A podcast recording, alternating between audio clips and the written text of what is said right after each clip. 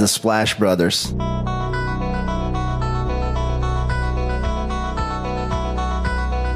The Splash Brothers, is that? The Splash Brothers. Splash Bros. The bond that you guys share being the Splash Brothers and everything.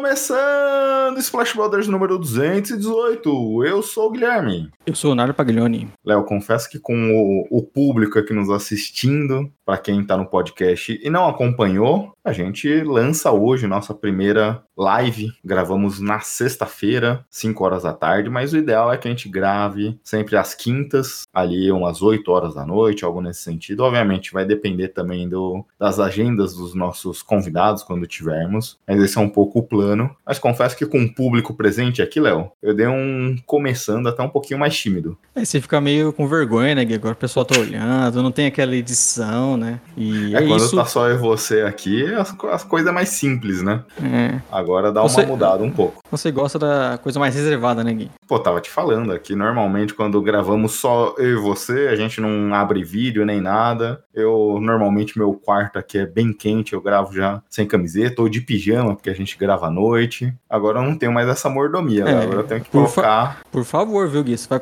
gravar aí sem camiseta e aí os nossos telespectadores, eu acho que eles não vão gostar muito, viu? Vai derrubar a audiência e podemos tomar um strike ali por pornografia. É, mas... Vai. Embora às vezes biscoitar também dá audiência, viu, Gui? Tem essa questão aí.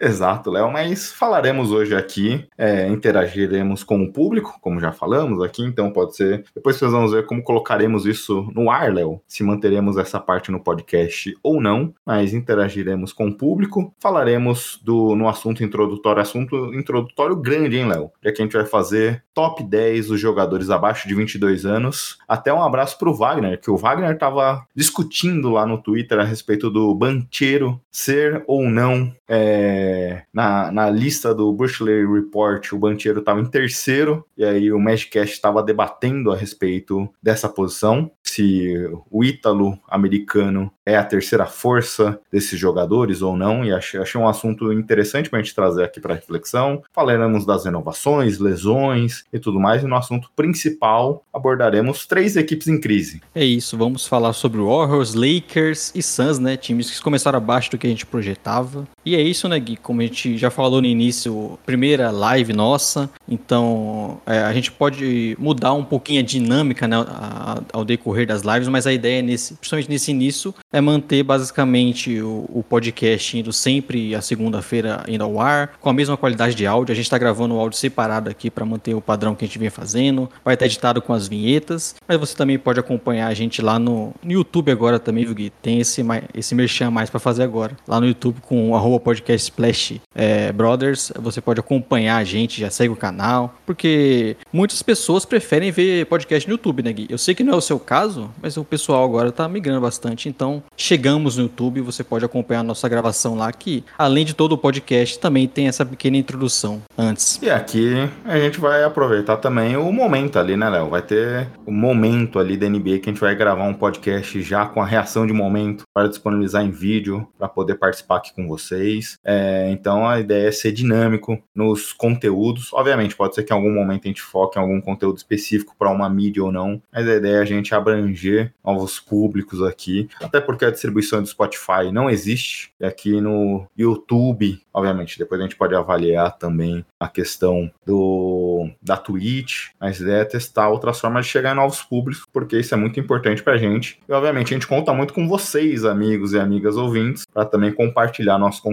para conhecidos, família, é, amigos e tudo mais, para a gente alcançar novas pessoas, que isso faz com que o podcast cresça. E aí, Léo, é, falamos aqui novidades, cheio de novidades hoje, né? As nossas redes sociais, como você destacou, podcast Splash BR, em Twitter e Instagram. Começamos a postar vídeos no TikTok, muito é, motivado aqui pelo nosso amigo Gabriel Martins, o cara dos esportes. Deu uma aula pra gente, no... Gui? A gente ainda não passou de ano nessa aula, mas um dia a gente chega lá. Estamos lá no arroba, Estamos lá no Splash Brothers Podcast. Então siga também no TikTok se você tiver essa mídia, se você consumir esse, essa mídia. Eu confesso que eu não utilizo, então é, é, bacana você também nos seguir lá. E temos uma parceria, a primeira parceria do canal aqui depois de mais de quase três, mais de três anos, Léo. Nossa primeira parceria. E aí, você quer falar da Mons Store? É isso, Gil. A Mons Store, nossa primeira parceira aí no Splash Brothers. É, divulgamos ontem, né, para quem está acompanhando ao vivo lá no nosso Twitter,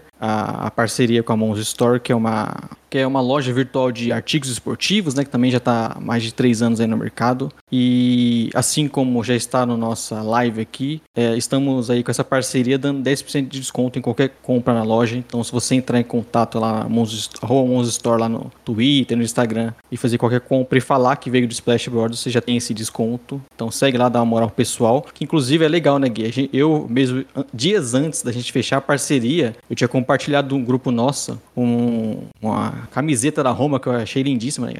Aliás, todas as camisetas da Roma são lindíssimas, né? Eu tinha compartilhado uma camiseta retrô que eles tinham postado lá no Twitter e combinou que dias depois fechamos essa parceria com a Monster Store. Então já segue o pessoal lá e fica de olho que eles estão sempre postando é, ofertas, estão sempre atendendo ali rápido e, e para quem gosta né, de, é, de, diversos esportes é uma, é uma página muito boa para seguir. E eu já comprei produto deles, atesto aqui, comprei camisetas de NBA com eles, atesto a qualidade. Antes da parceria até mesmo, uma entrega rápida. É, a época que eu comprei ali 40 dias, é obviamente é uma camisa que vem importado, então tem um tempo maior ali de entrega, mas vale a pena comprar, tem esse desconto que é sempre bacana. Eu tava até discutindo essa semana num grupo do San Antonio Spurs, Léo, e depois eu vou até conversar lá com o pessoal da Monza para saber se tem já a camisa do Wemby. Eu não tinha dado uma olhada no portfólio deles, mas eu já quero, estou embanizado aqui, já quero comprar minha primeira camisa do Wemby aqui, porque a única que eu tenho de San Antônio é do antigo Dejante Murray, então quero me atualizar aqui com os Spurs e já ir para a camisa do grande pivô francês. Vamos para o assunto introdutório? E talvez essa do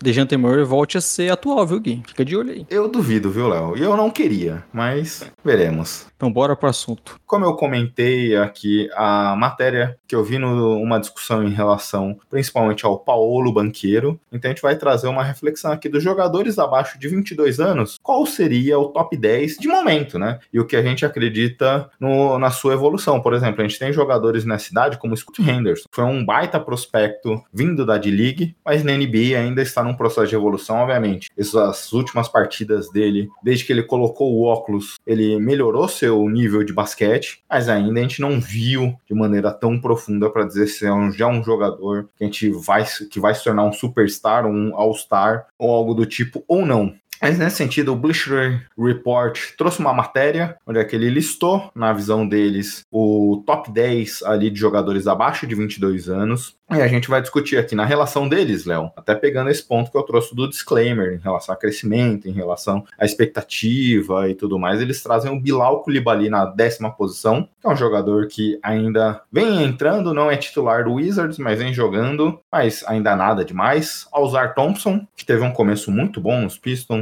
e Monte Williams já perdeu um pouco da, da qualidade do jogador de lá para cá. Brandon Miller, Shadon Sharp, Jabari Smith, Scott Henderson, Alperen Shengun, Paulo Banqueiro, Chet Green e Vitor Mbanyama. E a ideia aqui, Léo, é nós passarmos, eu e você, a lista, né? Pra gente dizer o que a gente acha das nossas é, indicações de jogadores nesse sentido, mas não necessariamente como uma lista definitiva, mas o que a gente acredita na fotografia de momento e, obviamente, tem um pouco de é, aquele negócio de preferência. Às vezes Exato. você pode ver que nem tá na minha relação aqui um Jalen Duren, que é um jogador muito mais voltado para um jogador sem a bola, que é, atua de uma outra forma ali com foco defensivo, não demanda tanto a bola na mão. Pode ter gente que não prefere esse tipo de jogador e acabe vendo a preferência por um outro tipo de atleta, né não? É isso que você falou é importante, né? Não é o que estão fazendo agora, até porque é meio injusto, né? Você comparar alguns caras que estão há mais de uma temporada jogando e o, o Vitor Mbanyama, por exemplo, que tá na sua primeira, né? O Chat que também tá nos seus primeiros 30 jogos aí da carreira na NBA. Então é meio difícil fazer essa comparação, tem que ter essa projeção junto.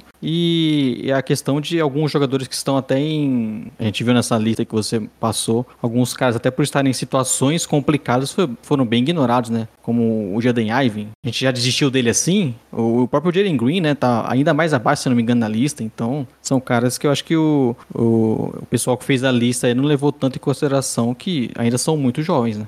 É aquele negócio que rola muito entre torcedores, né, Léo? Você já tem uma opinião definitiva rápido. É, o São Exato. Paulo, eu como torcedor do São, São Paulo aqui, sofro muito com isso, com a torcida pegando no pé de jogadores que vêm da base. Às vezes, rapidamente, aqui a gente já desiste de um jogador por conta de uma performance, porque existe a pressão lá por ganhar, por é, desenvolver o novo Lucas. A gente sabe que isso não é algo exclusivo do Brasil. É, esse imediatismo pelo desenvolvimento, pela rapidez que o jogador entregue, acontece em muitos lugares nesse sentido. E, a, e o Bushley Report aqui, que é uma mídia, na minha visão ali, voltado para o esporte meio sensacionalista, acho que eles cumprem o papel deles nessa visão imediatista, é, nesse sentido que obviamente gera clique para eles, gera debates, é um pouco do que a gente está trazendo aqui. Se não fosse essa relação, a gente não teria esse assunto. Mas e o, pode falar. E o legal, o legal é que geralmente essas listas saem na off-season, né? Que é quando o pessoal tá sem assunto, aí você vê aqueles top 50 da história. A ESPN fez o top 75, né? Se não me engano. Não, a própria NBA fez, mas a ESPN também fez, né? Então acaba que já surgiu essa, esse clickbait aí, vamos dizer, logo aí na, com a temporada rolando.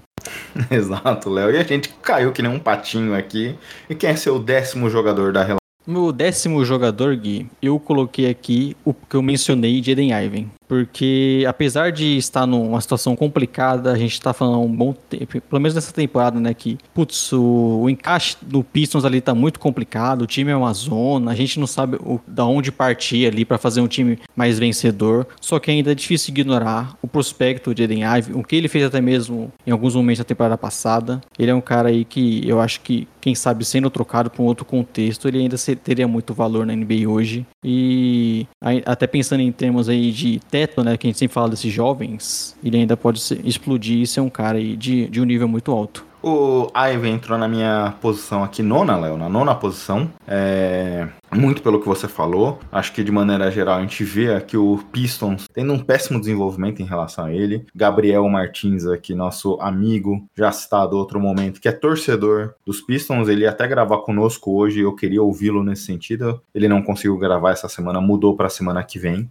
É, e seria justamente esse um ponto que eu queria conversar. Até que ponto o Ivy não se desenvolveu por conta dele, do seu jogo, ou por conta do próprio. É, é, da própria comissão dos Pistons, do próprio trabalho ali de front office, do coaching staff, porque ano passado a gente viu ele jogando, ele tendo minutagens, Cade Cunningham machucou cedo, ele teve bons momentos, mas não foi nada consistente de maneira geral. É, os Pistons tinham muita dificuldade para espaçamento de quadra, para conseguir é, colocar outros jogadores de talento ali para dar, é, para permitir com que ele tivesse espaçamento para infiltrar, infiltrar e finalizar jogadas. A gente tem, a gente viu pouco disso ano passado e esse ano, com a volta do Cade Cunningham, a mudança de treinador, a gente viu pouco mais ainda desses tipos de, jogo, de jogadas dele com a bola na mão. Então tem sido uma, pé, uma péssima ação de maneira geral dos Pistons, mas olhando do que a gente viu há um ano atrás como prospecto, eu gosto, continuo gostando muito do jogador. Aquele negócio. Mais uma vez, é, os Pistons tá matando um jovem jogador de potencial. É, não à toa, né, Léo? Se a gente olha os drafts recentes, a gente gostava muito do Reyes. Reyes não se desenvolveu como um bom jogador. A gente gostava muito do Ivy parece estar sendo queimado nesse Pistons. A gente gostava do Alzar, começou super bem, já, tem, já vem tendo problemas. Então, até que ponto também uhum. só é a culpa desses jovens e não do coaching staff? Não, e é difícil, né? Você se destacar sendo jovem com problemas em um time que é historicamente um dos piores aí da história da NBA.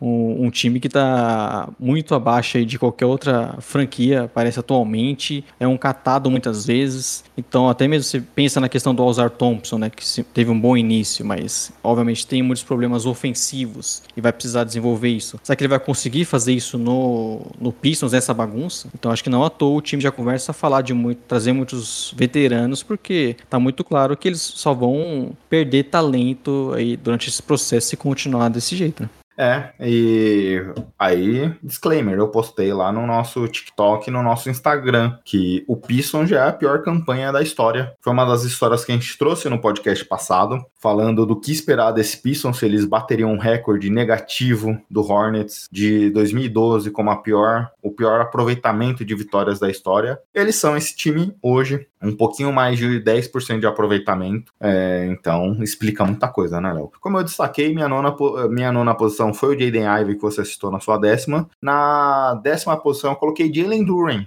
é um pouco também mais um jogador dos Pistons, é mais um jogador de altos e baixos. Ele começou essa temporada tendo uma performance muito boa, conseguindo ali engajar defensivamente, protegendo muito bem o aro, com rebotes, um jogador muito físico do que a gente já destacava como prospecto. Obviamente, ofensivamente, ele precisa ser alimentado pelos jogadores, ele não tem a capacidade de, de finalizar jogadas batendo a bola. Ele é jogador muito mais de um ring runner, que é aquele que ataca o aro em velocidade, mas ele precisa para funcionar muito bem um time funcional ao entorno dele. É o que a gente não tem visto nesses Pistons. Mas ele jogando sem a bola, defesa e ataque, é, eu acho um jogador muito útil, muito físico. É um dos protótipos físicos que a NBA adora. E ele tem todas as ferramentas para ser um grande jogador da liga, ser um titular útil, com frequência. É, por isso tá aqui na minha décima posição. Ele tá na sua relação, Léo? Ele foi o primeiro que caiu aqui. Eu mudei minha lista um pouco antes de entrar, viu, Gui? O Durin. É aquilo, né? Você falou, é, a questão física é um pivô que tem muito espaço hoje na NBA, né? Porque porque ele também é aquele cara mais ágil, que obviamente dá muitos tocos, mas também não vai ser um jogador que vai ser explorado ali no perímetro, né? E teve recentemente,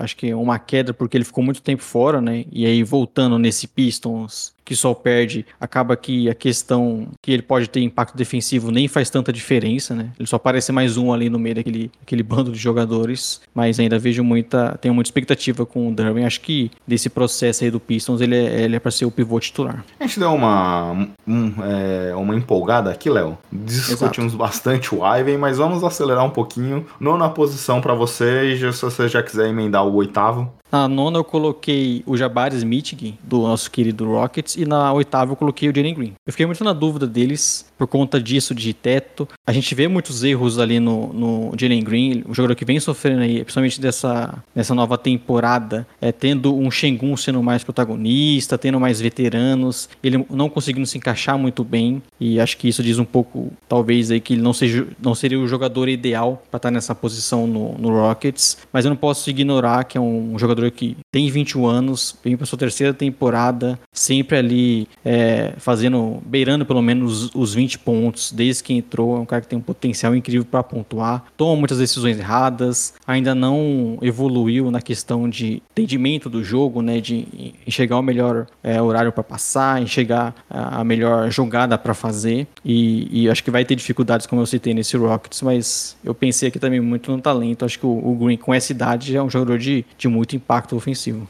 O Jabari, Léo, eu coloquei na oitava posição aqui, muito pelo seu aspecto defensivo, da sua capacidade de defender. É, esse ano ele não teve grandes momentos, mas se a gente lembrar, no passado ele teve um jogo que marcou super bem. O Yannis Antetokounmpo tem ferramentas para isso. Obviamente, no ataque a gente tá esperando, né? A gente tá esperando Exato. ele conseguir desabrochar. O Rockets esse ano, e aí afeta os dois jogadores citados, é, não tá necessariamente com foco de desenvolvimento. O foco é vitória, o foco é ter partidas competitivas, o foco é disputar. Então, nesse sentido, a gente não tem visto necessariamente a bola circulando na mão do Jabari, ele tendo oportunidade de errar, tendo oportunidade de se desenvolver. O foco tem sido o outro aqui, mas acho que defensivamente ele já se mostra um jogador sólido de NBA. Dependente se ele não conseguir trazer nenhum aspecto ofensivo, ele já garante um papel na NBA muito pelo que ele traz no, na defesa. Então, ele entrou aqui na minha oitava posição. É, o Jalen Green não entrou na minha relação, Léo. Acho que é, a partir partida a partida, a gente tem visto aqui o Imudoka limitar cada vez mais o papel dele. Então, nesse sentido, eu tenho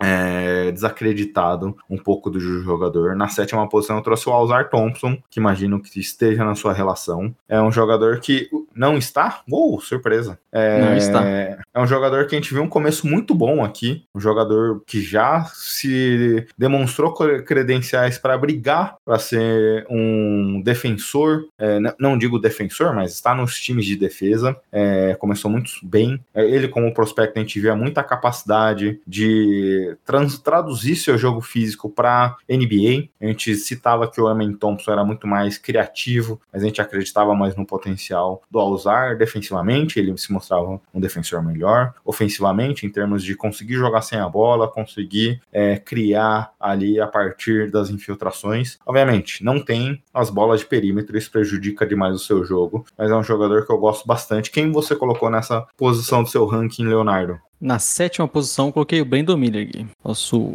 rookie O Brandon do... Miller estava na minha relação eu acabei cortando. Vem, acho que fazendo uma temporada muito digna já pelo Hornets, que tem diversos problemas, depois que Inclusive, depois que perdeu o Lamelo, né, que deve voltar hoje contra o seu Spurs, com o time ainda pior, né, mesmo tendo ali o Rozier em alguns jogos de 30 pontos, que sempre tem toda a temporada, mas é um time bem chato de se assistir sem o Lamelo, só que o, o Brandon Miller, ele é um cara que consegue fazer um pouquinho de tudo em quadra, já se mostrando um bom pontuador, um jogador que também, eh, eu imagino que tenha até um pouco mais do, de que outros citados aqui, como por exemplo o Jalen Green, uma situação de, de conseguir ser um jogador que enxerga melhor a jogada jogadas e, e não é só um cara para pontuar. Então apostei até também na questão física, né? Ele é um ala aí, é com uma envergadura muito boa, é um tipo de jogador que tem muito espaço hoje na NBA. Aí eu coloquei ele mesmo aí na sua primeira temporada acima até de outros caras que já estão há alguns anos, né? É, eu fiquei na dúvida se colocava ele ou não, não coloquei, mas obviamente é um jogador de muito potencial. E a gente tem visto ele, a gente comentava, né, que ele era, poderia ser um bom segundo criador ofensivo. Nesse período ali sem o Hornets, em alguns momentos ele demonstrou muito disso, e às vezes até liderando o um ataque, infiltrando, era algo que a gente tinha muita dúvida do seu jogo, batendo para dentro, driblando, então um jogador que se mostra útil. Sexta posição, Léo. Sharon Sharping, segunda lista do. Fomos iguais.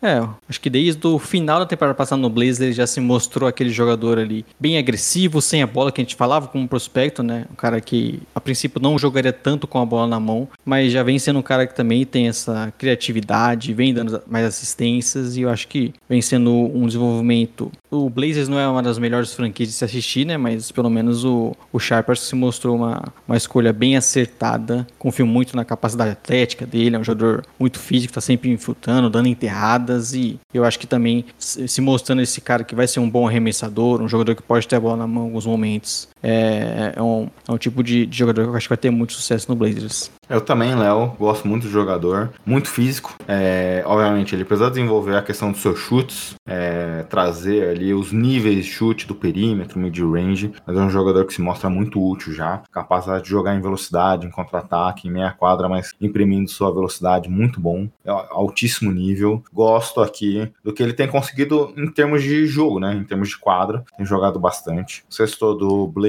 não dá para acreditar muito. É, ontem eles tomaram ali uma das maiores diferenças de placar da história Beleza. da NBA. É, eu fui na quinta posição com o Scott Henderson, acredito que você também Isso. foi. Você falando dele enquanto eu pego quanto foi o placar de ontem, Léo? Foi 139 a 77. É, o Scott Henderson ele entra aqui muito pelo que você falou lá atrás, né? Da projeção, porque ele não à toa foi o cara ali que tava até rivalizando com o Emba é, no, no draft. Tem muito talento, é um jogador explosivo, questão atlética espetacular. Teve um início abaixo, a gente já falou um pouco dele no podcast, que diz muito também sobre como ele vai ter que amadurecer of ofensivamente. Não é simples para um armador chegar na liga hoje, mas também diz muito de como o Blazers utiliza. Ele tem outros jogadores na posição, ele não é sempre colocado na melhor posição de estar com a bola na mão, de jogar rápido, de estar infiltrando. Então, a, acho que a melhora dele recente também diz um pouco de como ele teve alguns jogos arremessando bem de fora. E a gente sabe que um cara tão agressivo arremessar bem de fora vai dar espaço para ele. Mas se você for pensar em termos do que jogou até agora, ele não seria o quinto nessa lista. Mas ainda confio muito no Scott Henderson. Acho que é um cara que vai ser, em algum momento, o Blazers vai ver e vai dar bola na mão dele. Mas acho que desde dezembro ele vem jogando mais seguro, né? O começo dele foi tenebroso. Ele o Amen Thompson as primeiras partidas foram de cair o queixo, assim, num nível muito ruim, é, da gente já classificar como um bust, aquele senso imediatista que a gente começou no começo falar, no começo do quadro aqui, mas é, já melhorou. Desde que ele machucou, começou a vir do banco, num ritmo um pouco mais cadenciado. Sinto que o basquete dele melhorou bastante, já voltou aqui para a equipe titular. Então, muito do que você falou aqui, um potencial grande. Léo, eu acredito que o top 4 vai fugir, dificilmente vai fugir do que o Bushley Report comentou e a gente só precisa discutir a ordem aqui. Eu fui de Alprin Shengun na quarta posição. Sim, o Shengun é absurdo, né, Gui? Acho que é All-Star esse ano, pelo que tem feito já. Fez o Rockets ter uma melhora incrível espetaculares e, e muito do que o, o Rockets consegue produzir ofensivamente é porque ele inventa alguma jogada, acha um passe, consegue pontuar. A gente viu isso contra o Bulls, por exemplo, que eles acabaram perdendo e no final do jogo era só bola no Shengun e toda a qualidade que ele vem mostrando poderia até estar mais acima na lista, só que eu acho que até questão de projeção a gente confia um pouco mais nos outros, né? Eu tava até falando com um mestre Kamika, nosso amigo torcedor do Rockets essa semana. Estava assistindo o Rockets algum dia, não lembro contra quem, mas o Shengun tá muito mais mais ágil. Parece que emagreceu, parece que está mais ágil, mais físico. Isso fez com que ano passado muita gente olhasse ele como algo a se explorar na defesa. Ele tem se comportado muito melhor defensivamente essa temporada e fez com que um, o Rockets é, resolvesse esse problema que ano passado existia em relação à sua defesa. Isso fez com que ele saísse do time reserva, passasse a jogar, integrar o quinteto titular numa forma competitiva. Na terceira posição, Léo, e aqui era polêmica, no, na pesquisa que a gente tinha soltado ali, a lista inicial, colocava o Vitor Mbanyama, Chet Hongwin, Paulo Banqueiro. Na terceira posição aqui eu inverto o terceiro e o segundo, Léo. Fui de Chet Hongwin na terceira posição. Não sei você, mas é, eu, acho, eu gosto muito do que o Chet tem feito até aqui, mas acho o nível do Banqueiro acima. Ofensivamente ele já lidera um ataque, já cria ali todas as jogadas, obviamente. Esses jogadores é, como o Wemby, como o Chet, são fantásticos. Defensivamente, eles impactam qualquer equipe, trazem um jogo único ali. Eu acho que o que a gente tem visto do banqueiro, você falou de ser All-Star pro Shengun, eu tenho dúvidas se ele vai de fato ser All-Star, mas o banqueiro eu já garanto que vai estar na relação e tem sido um jogador fantástico. Venceu agora, se eu não me engano, semana passada venceu como o melhor jogador do leste, tem jogado no altíssimo nível, pontuado demais, sido muito agressivo, é, criado ali pro Magic. A gente falava ano passado que o Magic precisava colocar a bola na mão dele mais e mais, e tem feito isso e o time tem correspondido. E para mim, o banqueiro está num nível acima em relação ao Chat. O Chat traz muita defesa, mas ele ainda não lidera um ataque. Lidera um time que nesse momento é líder da Conferência Oeste, mas num papel mais reduzido no, ofensivamente. É, o Chat ele está numa condição melhor, né? Porque ele já tem o Shai ali, que é um candidato hoje ao MVP, né? Um time mais estruturado. É óbvio, o grande impacto dele de transformar uma defesa ali como a do, do Thunder e, e óbvio isso tem muito valor, a gente falou dele no, recentemente, como ele também é um cara eficiente no ataque, então mesmo sem ele ser o principal jogador, ele também consegue produzir ofensivamente e tem jogos muito, muito bons, mas acho que o Paulo é como você falou, ele lidera um time hoje, ele também fez esse Magic, dá esse salto, é um cara aí capaz de pontuar, criar pros companheiros, ele melhorou esse ano que a gente tinha dúvida, né, em relação ao arremesso de três, e ele vem arremessando mais de 38% aí. E não só aqueles arremessos parados, que ele tá sozinho, né? Muitas vezes aqueles step back, é, arremesso de três difícil. Então ele é um cara que já conseguiu evoluir isso também. Um jogador aí com o que 21 anos aí que tá com 22 pontos, 7 rebotes, quase 5 assistências. Então é, é, um cara bem especial também. E por conta de ser esse líder hoje de um time ofensivamente, ser o cara que basicamente cria muito ali do que o Magic produz, eu coloco ele acima do, do Chat hoje também. Boa, então você ficou Chat em terceiro, é, Paolo em segundo. Isso, obviamente o Wemba em primeiro, né, Gui? É, Acho que... inegável, né? E ajuda muito esse último mês aqui dos Spurs que passaram a usar muito melhor o, Embi em situações onde é que potencializou o ataque. Quem diria que um jogador de mais de 2,20 de altura, finalizando próximo da cesta, ia ser uma boa resposta para a liga, né? É, cara espetacular, né? Como o Embi, por mais que o Spurs também tenha muitos problemas e tem essa bagunça, muitas vezes não conseguiu colocar a bola para ele pontuar. É um jogador ainda especial, a gente vê o impacto dele. Acho que até o Spurs melhorou recentemente um pouco em relação a isso, né? E o Embi conseguiu ainda produzir ainda mais. Tem aquela discussão do dele ou o Chet que venceu o prêmio. Acho que o Chet estava até na frente há um tempo atrás e muito por conta da eficiência, né? De como ele também vinha jogando muito bem. Só que claramente o Emba é um cara especial e, e se o, a gente tem um, um pouco de alegria às vezes de ver esses Spurs é por causa dele, né, Gui?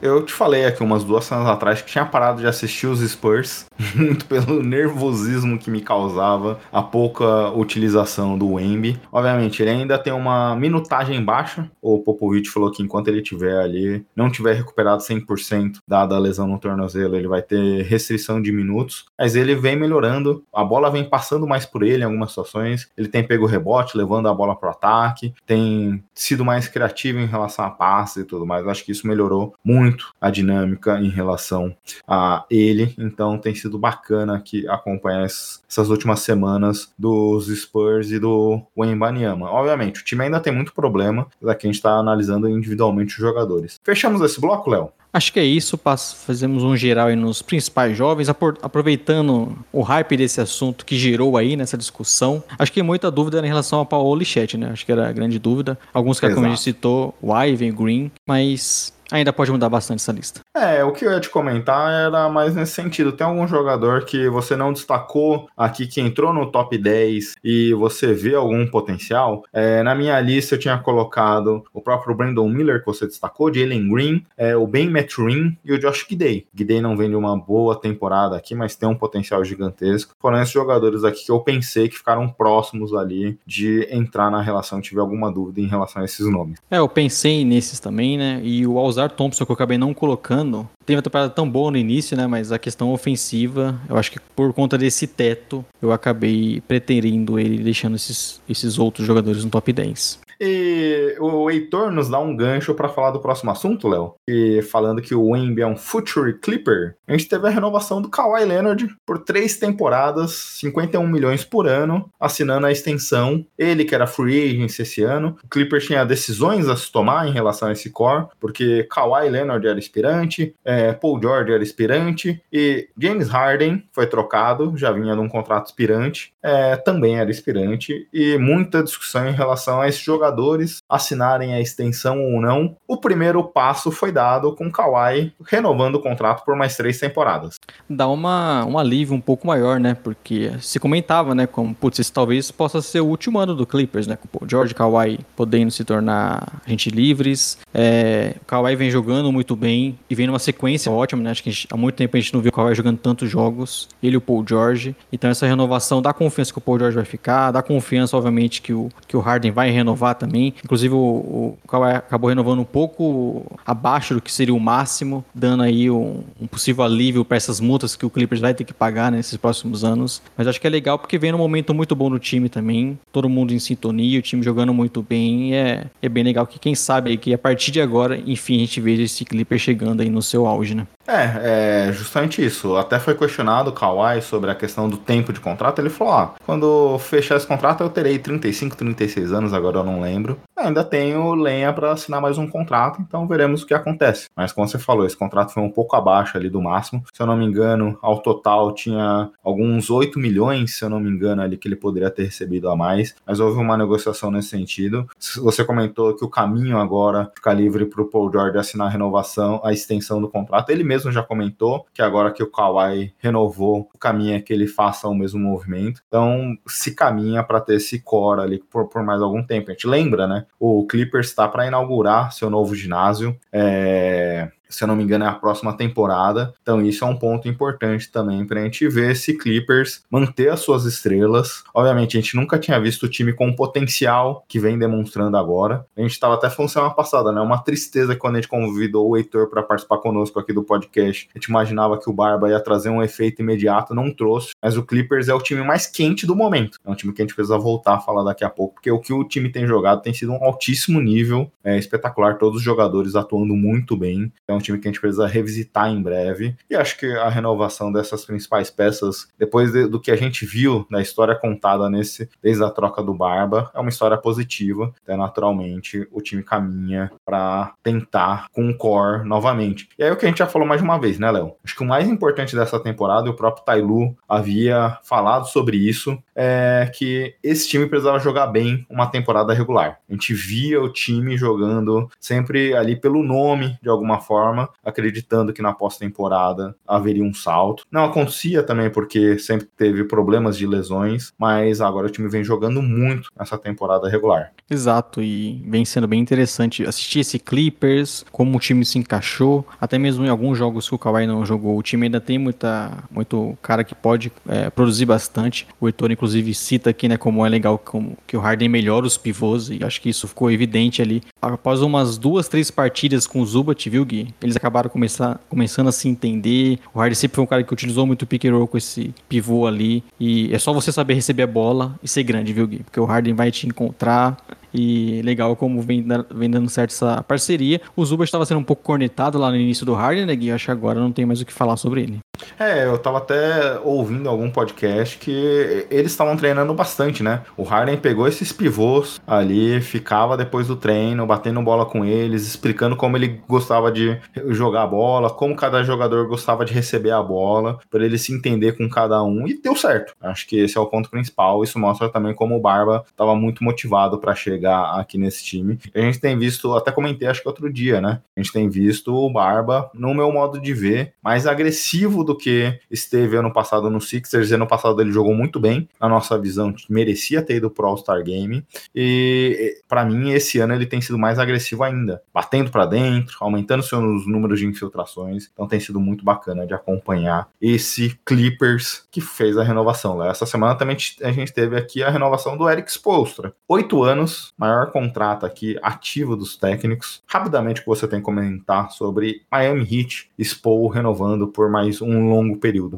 Acho que se tem um cara que merece esse contrato gigante é o Exposto, né, Gui? Vem fazendo novamente um grande trabalho com um time que não, não é aquele time recheado de estrelas, que a gente sempre acha que ah, esse é o favorito na conferência. O Heat há muito tempo não é isso, e mesmo assim vem chegando, vem desenvolvendo bem jogadores que a gente não imaginava, né? Inclusive vem enganando muitos times por aí que acabam pegando esses atletas depois e se dando mal, né? Eu acho que o Exposto, eu não vejo muito difícil imaginar o Heat daqui a um tempo e demitindo o Exposto, pelo que ele faz, pelo como vem dando certo. Ele tá aí há cerca de 30 anos já na franquia, né? Ele começou sendo é, um, um, cara que trabalhava ali com scout, né? Analisando vídeos e tudo mais. Então, acho que vale é, muito esse contrato. É para ser um desses treinadores bem valorizados mesmo. E para mim, hoje, ele é o melhor da NBA. Exato, Léo. Vamos pro assunto principal, então? Bora!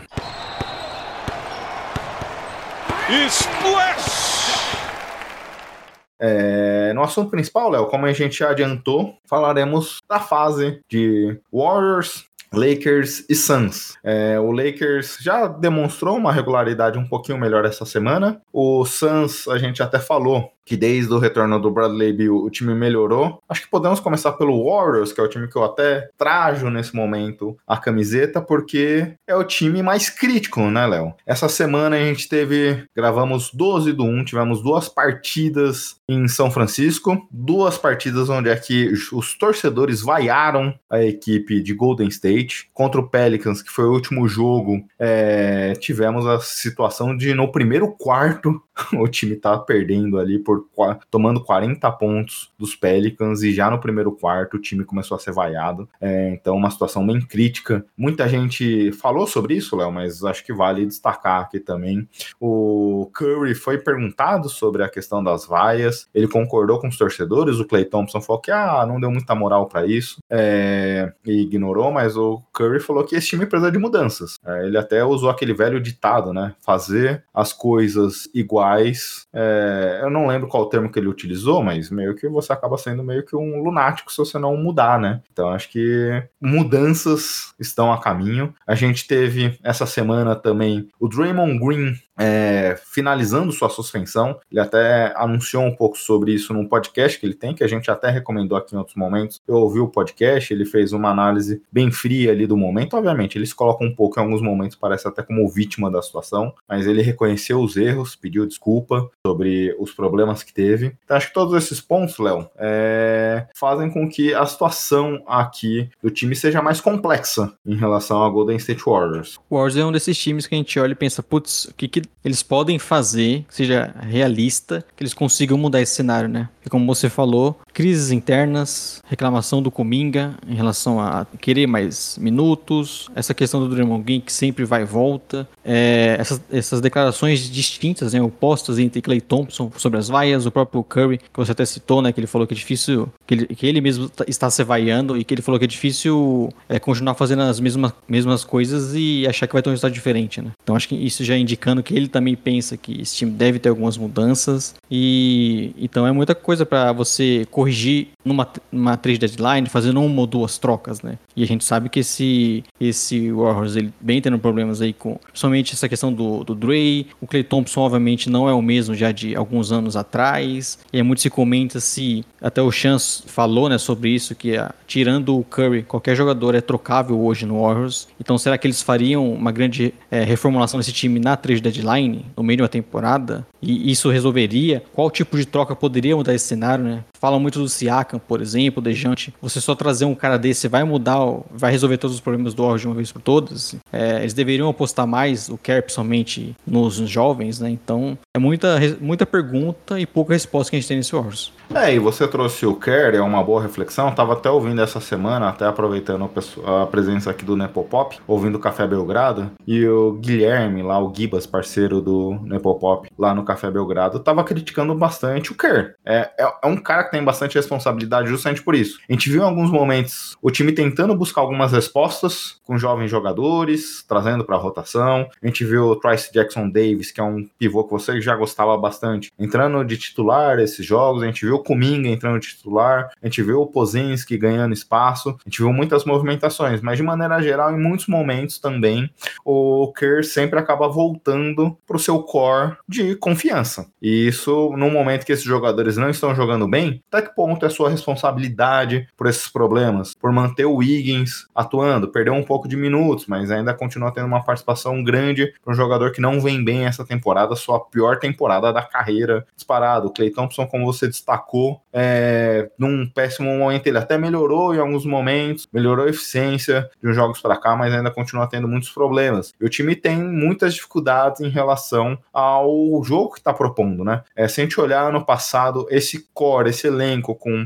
Curry, Clay, Wiggins, Dre e Looney era o melhor quinteto em aproveitamento da NBA. Esse ano eles não estão nessa condição. O que, que aconteceu? Quais, eram, quais são os pontos em relação a isso? De maneira geral, um time que envelheceu, se a gente re recuperar um pouquinho os últimos anos, a gente vê a discussão já há bastante tempo em relação ao front office, ao que o Jacob, Jacob Label, uh, o Jacob, agora até esqueci o nome do dono do time, mas é, do que o, o front office e o coaching staff quer para sua equipe, porque a gente viu já o draft do Wiseman, o Wiseman não sendo utilizado, a gente viu a situação do Kuminga, do Moses Moody, é, todas essas questões envolveram ali até a saída do Bob Myers essa, esse último ano, que não renovou, tinha seu vínculo se encerrando com o Warriors, ele que era o general manager que colocou o, o Curry para jogar, trocou o Monta Ellis lá atrás, draftou o Clay Thompson, draftou o Draymond Green e montou esse, o core desse time, acabou abandonando a equipe. Eu acredito que tenha tido também um pouco dessa questão de do, do que eles queriam na discussão entre front office é, e direção e donos da franquia, do que eles queriam para esse futuro. Em relação aos esses veteranos, o Bob Myers não trocou nenhum dos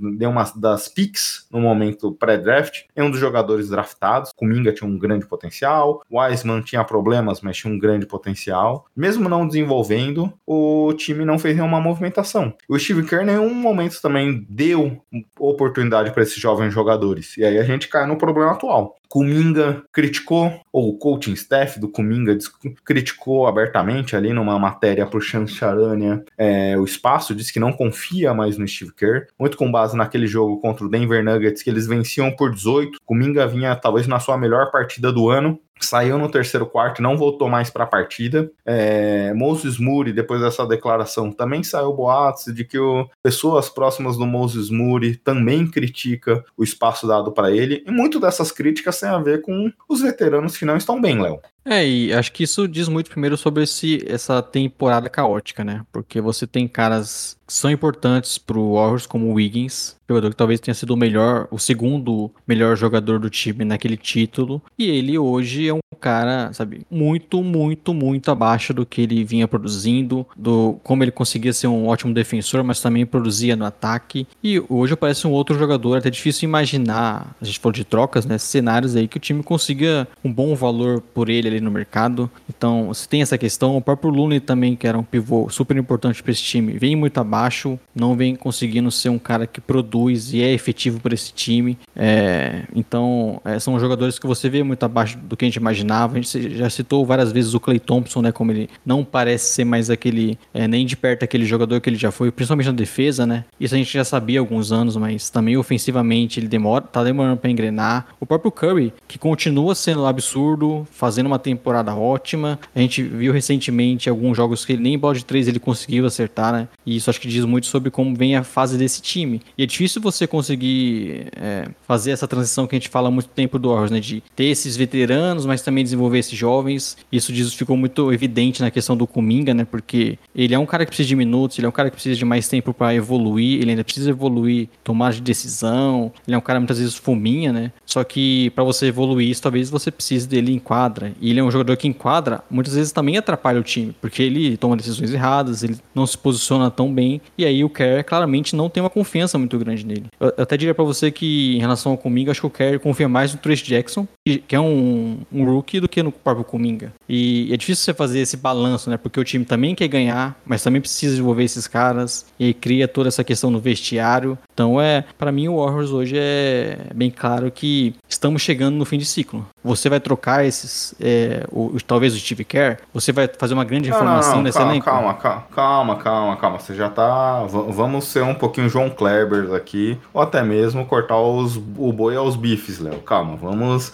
antes disso, destacar aqui a questão desse elenco. Você destacou alguns pontos importantes que acho que vale a gente debater aqui. Pegando esse ponto final, o Kuminga, de fato, é, a gente vê um potencial grande nele. Sua capacidade de jogar, sua fisicalidade. Esse time depende muito da fisicalidade. É um dos times que menos infiltram, menos batem para dentro. Continua na, na, dinâmica que a gente viu sempre nesse Warriors do Kerr, de passar a bola, de rodar a bola, de buscar as melhores jogadas, muita movimentação sem a bola também, é, para abrir os espaços. Mas precisa daquelas infiltrações. Hoje, quem tem essa capacidade é, no time titular é basicamente o Curry. Então, o Kuminga tem um pouco dessa é, força de quebrar as linhas, de infiltrar, de bater para dentro. Mas acho que é um ponto que incomoda, e aí é aquele negócio de quem é a culpa, né? E vejo o problema nos dois lados, porque o Kuminga é, consegue infiltrar, mas quando ele recebe a bola, ele parece que quer jogar para ele, bater para dentro e tudo mais. E o, o Warriors não é esse time de um basquete mais simplificado, é um time que tem muitas movimentações sem a bola. Ele sem a bola nem sempre se posiciona da forma como o Steve Kerr quer. Então o Steve Kerr acaba optando por jogadores que fazem o que ele quer e o que esse Warriors sempre viveu e jogou. Mas aí será que é o problema só dele ou do jogador também? É, eu acho que passa também pela responsabilidade do Kerr, mas esse Warriors nunca necessariamente teve a necessidade de colocar jogadores em quadra para desenvolver. A gente viu o desastre foi o desenvolvimento do Wiseman, que cá entre nós também, nem mesmo no Pistons teve grandes momentos. É um jogador que tem as habilidades físicas para produzir. E a gente não tem visto aqui necessariamente o, o Kerr conseguindo fazer essa transição, que era o plano desenhado lá atrás pelo Bob Myers. De ter duas janelas, né? Ter os veteranos continuando produzindo e os jovens jogadores ascendendo é, aqui dentro da equipe principal. Até por escolhas altas que o Warriors teve ao longo desse processo. Mas até que ponto é só a responsabilidade dos jogadores, Léo? Kuminga é, não consegue introduzir ao estilo do Warriors. É, mas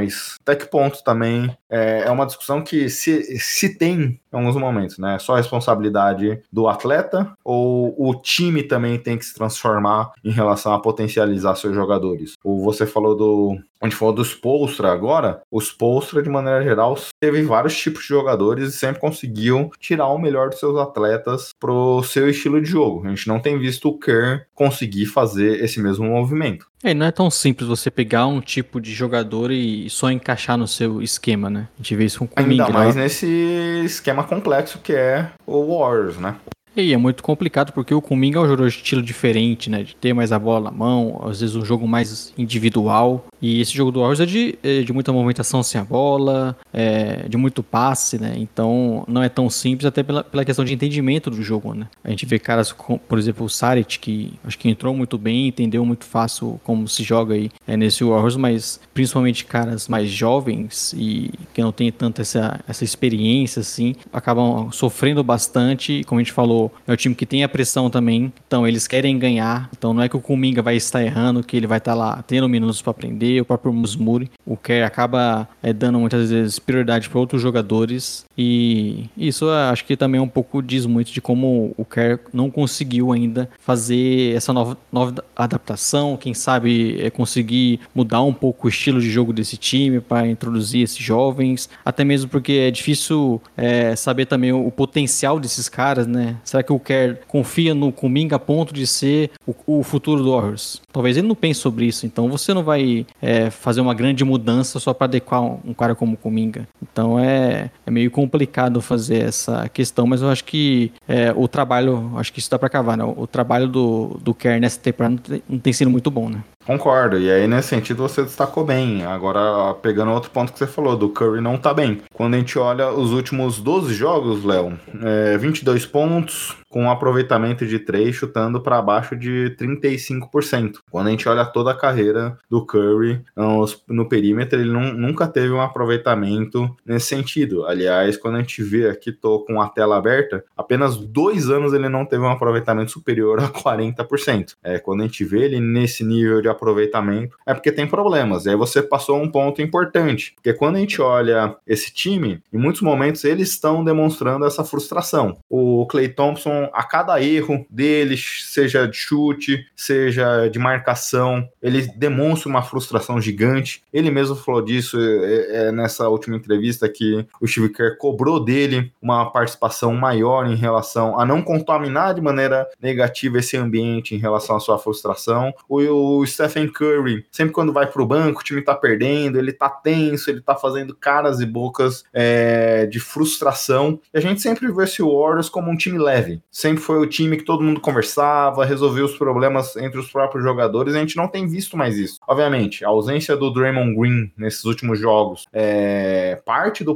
é parte desse problema, porque ele sempre foi o líder vocal desse time, sempre foi o cara que a gente pode questionar e já questionamos muito o tipo de liderança do Draymond Green, mas se tem algo que ele fez muito bem pros jogadores, é ele chamar a pressão. Quando ele toma, alguns momentos ele tomava uma falta técnica, saía gritando, chamando a torcida para xingá-lo. Era para criar um fato novo ali, uma distração em relação à pressão do ambiente. Ele tinha sucesso nesse sentido. Nessas últimas 14 partidas sem o Drain, o time ficou um pouco carente dessa vocalidade do, das peças, né? É, é muito jogador abaixo né, do que a gente espera, e isso acho que você citou os números do Curry, né? Acho que diz, muito da fase do time, né? Porque o Curry vinha tendo um bom ano, mas ainda assim muito sobrecarregado, então é, é um time que as peças estão muito abaixo. É difícil até você olhar para esse Warriors hoje e imaginar aquele Warriors, né? Porque o ataque ainda é bom, mas ainda longe da média. Caras, os jogadores importantes como Clay, Wiggins muito abaixo. Isso já dificulta, você tem menos espaçamento para esse time, aí vai impactar no Curry. A defesa que também sempre foi um ponto muito importante desse time. E aí acho que até muito por conta da ausência do Draymond Green sofre ainda mais. É difícil você encontrar quintetos aí nesse time que, que consigam ser produtivos nisso. Por mais que até você tenha um bom achado ali no Trace Jackson, o time ainda tá longe de ter uma, uma boa defesa, né? Então você praticamente tem poucos pontos positivos nesse time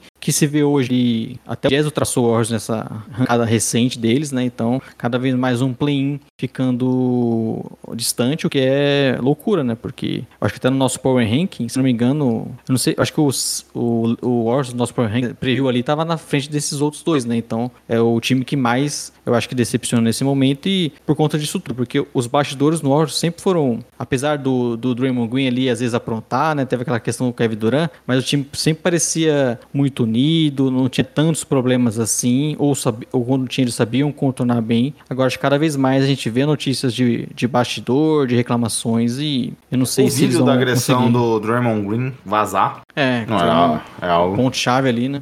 Exato. Então, então- E aí, Léo, até conectando aqui a mensagem do Marco, nosso amigo Marcão, é, falando sobre a idade do Curry está chegando. É um ponto que eu tinha preparado aqui pra gente falar. Ele fala: a idade do Curry está chegando. Apenas LeBron evolui ano a cada ano. É, quando a gente olha o elenco do Warriors, é o terceiro mais velho. Aí a gente já pode até conectar o que você vinha falando lá atrás. É o terceiro mais velho da NBA, média de 28 anos. Mas quando a gente olha o core que mais jogou junto aqui nesse time, Curry, vai fazer 36 anos, já considerei essa idade. Clay Thompson, 33. Wiggins, 28. Dre, 33. Looney, 27. Média de 31,5 anos. Seria o elenco mais velho da NBA, seria o core ali, titular mais velho da NBA. Isso é um fator, né? Porque eu comentei da fisicalidade em algum momento aqui. O, o time sofre demais nessa questão ofensiva e principalmente no seu jogo. É, o time, quando a gente olha a temporada como um todo, só tem um jogador ali pontuando, é, líder de pontuação no top 50. Quando a gente olha no top 100, apenas dois jogadores estão presentes. Acho que o Clay ali vem de uma recuperação a partir de dezembro, mas está na 60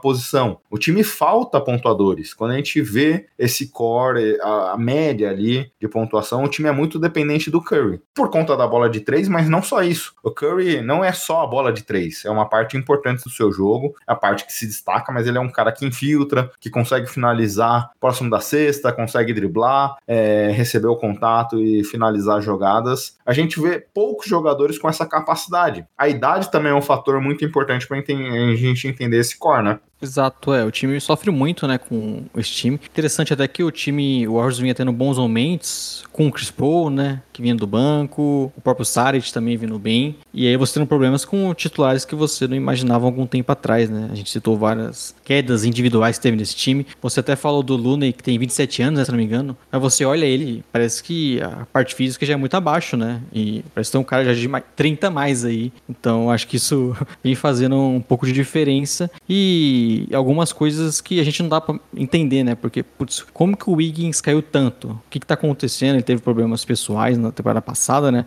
Ele ficou quase tá? o ano todo fora. No passado a gente não sabe o que, qual o problema foi esse, mas É, porque ele é totalmente outro jogador e ele era muito importante também nessa questão física, né? De ser esse jogador defensivo que vai marcar os principais jogadores adversários, de ser esse cara também capaz de pegar rebotes e, e atacar a cesta em alguns momentos. Então, meio que pra, pra funcionalidade desse Warriors no geral, o Wiggins tinha muita importância nesse time. Nesse time que foi campeão mais recentemente, né? Então, é, é muita peça abaixo e pouca resposta, pouco jogador em ascensão aí pra pra melhorar esse time. E aí, agora chegando no ponto-chave que você falou, Léo. Obviamente, a gente sabe que esse time tem um, uma decisão difícil a tomar nessa temporada, nas próximas temporadas. Eles possuem é, o Stephen Curry, e aí talvez o maior jogador da história da franquia. Enquanto esse jogador estiver brigando por título, a gente vê, por exemplo, o Kevs fazendo quando tinha o LeBron lá, o próprio Lakers em alguns momentos. Quando você tem um jogador desse nível competitivo querendo jogar pela sua franquia, você tem que dar o que ele quer. Mas Clay Thompson, inspirante, já teve uma primeira proposta, não aceitou seu pior ano da carreira. Andrew Wiggins, como você comentou, pior ano da carreira, jogando muito abaixo. Kevin Looney não está bem. O Draymond Green vinha bem, assinou a extensão contratual, mas a partir dos problemas que a gente viu nesse ano, é, não é uma decisão fácil em relação a trocar. E aí a gente vai ver agora para o futuro também os,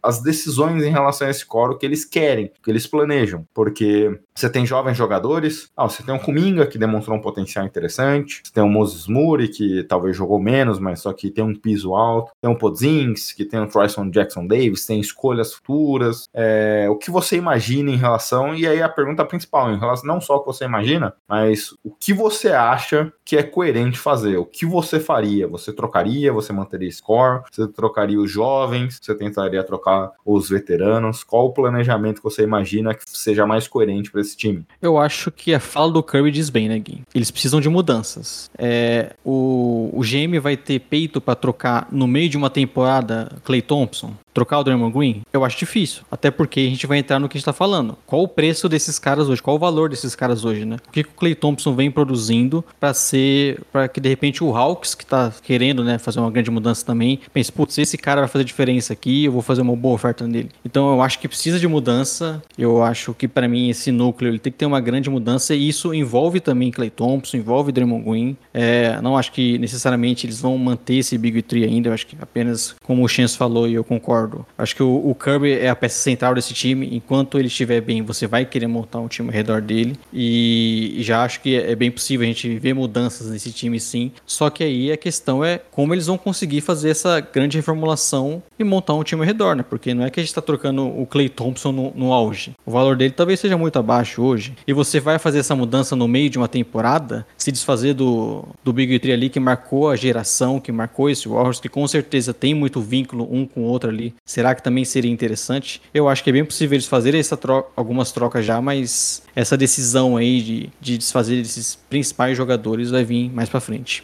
É, e aí você falou do Clay, Léo. Lembrando que o Clay recusou é, uma renovação contratual de dois anos, 48 milhões. Então, o time que trocar por ele, na pior fase da carreira, tem que saber que ele quer um contrato maior que esse. Não sei quais as bases que ele espera, mas, obviamente, você vai trocar por meia temporada pelo Clay Thompson, sabendo que talvez ele queira receber um valor maior que esse para seguir na pior fase da. Na, em claro declínio. Faz sentido? Não sei, mas é o que ele espera. É, você comentou do Siakam. Hoje, particularmente, eu não vejo como o Warriors teria ativos para entrar nessa disputa. Consegue? Não sei. Então, será que seria um movimento lateral em relação ao jovem, a um veterano que não está bem? Trocar o Clay pelo Gordon Hayward? Sei lá, pensando num veterano que não está na sua melhor fase. Já tem o Chris Paul, fez um movimento pelo Chris Paul. Esse é um ponto importante. Você destacou o CP3, ele estará fora por seis semanas, aí com uma lesão que teve na última semana, pelo menos seis semanas. Então, a gente verá ele ali após o All-Star Game. está falando de quase mais um mês de temporada. O Draymond Green tem um retorno,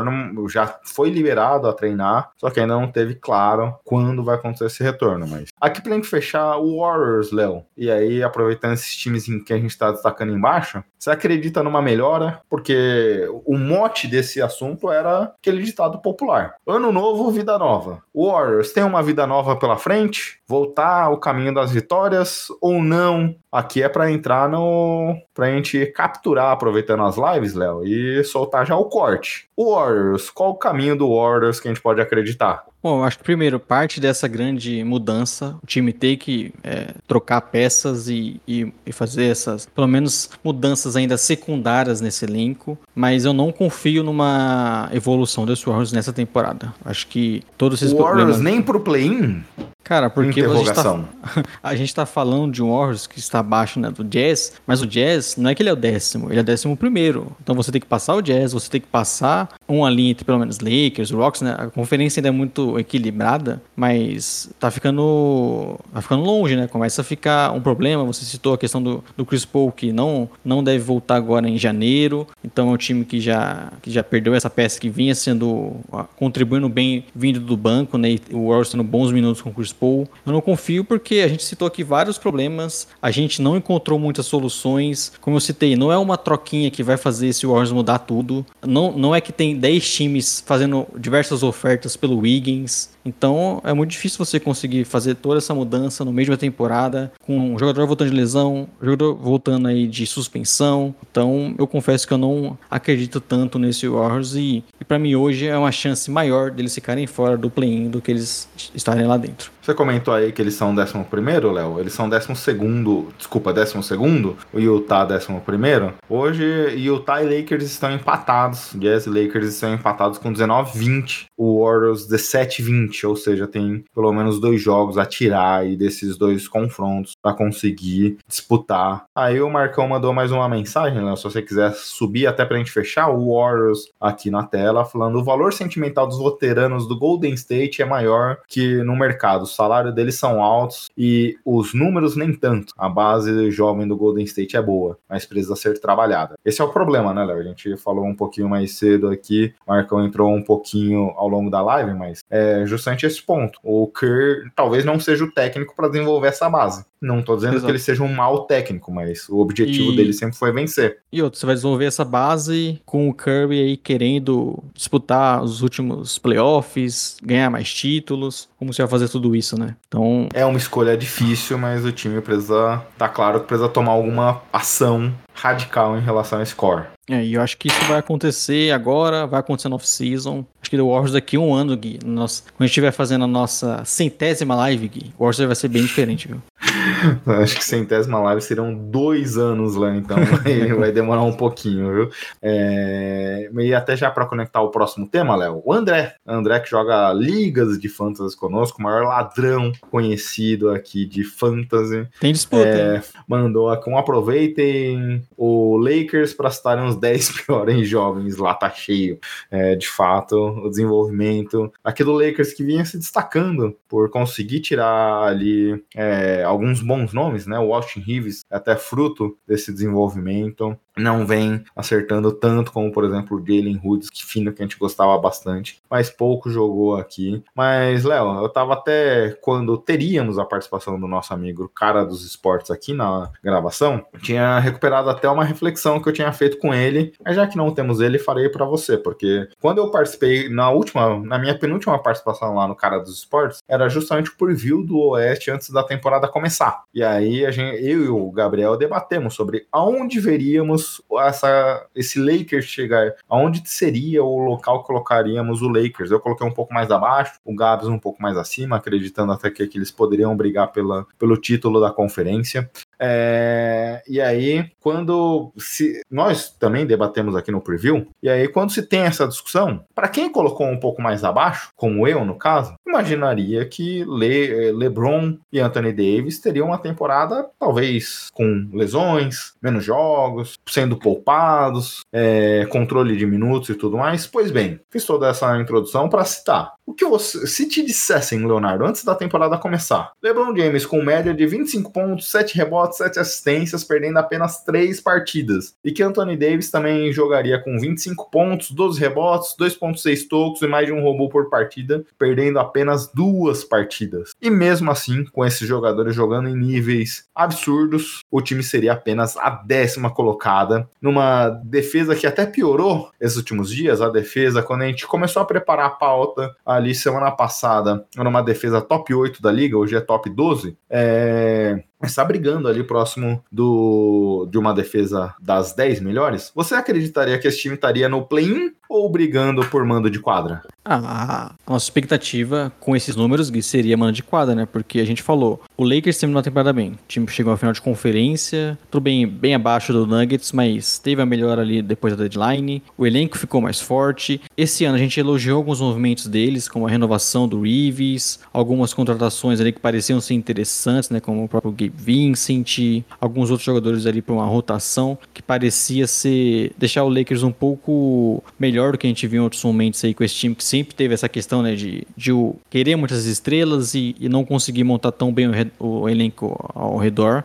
Só que eu acho que esse início de temporada, né, já esse quase chegando na metade da temporada aí, é, nos mostrou que o time tem muitos problemas na questão do elenco, tá muito é, é, sofrendo bastante coisas de sempre, né, Gui? Espaçamento, jogadores que você pode confiar mais. Novamente a gente tá falando, putz, esse, esse time precisa de um outro cara ali para criar junto com o LeBron que seja mais confiável. E obviamente o D-Low se mostrou não sendo esse cara. Então acho que a principal questão desse Lakers hoje é como o elenco não vem funcionando, o Han, o David Han não achando, não achando uma rotação que funcione nos dois lados da quadra, porque você tem caras como o Vanderbilt, o Ken Reddish que até contribui defensivamente, mas pouquíssima, eles têm pouquíssimo impacto no lado ofensivo, então fica meio que cobertor curto e é difícil você olhar esse time hoje e falar, putz, eu tenho aqui um quinteto que funciona. O Lakers é muito difícil você conseguir montar esse quinteto hoje, então também é, é esse outro time que está olhando trocas. Né?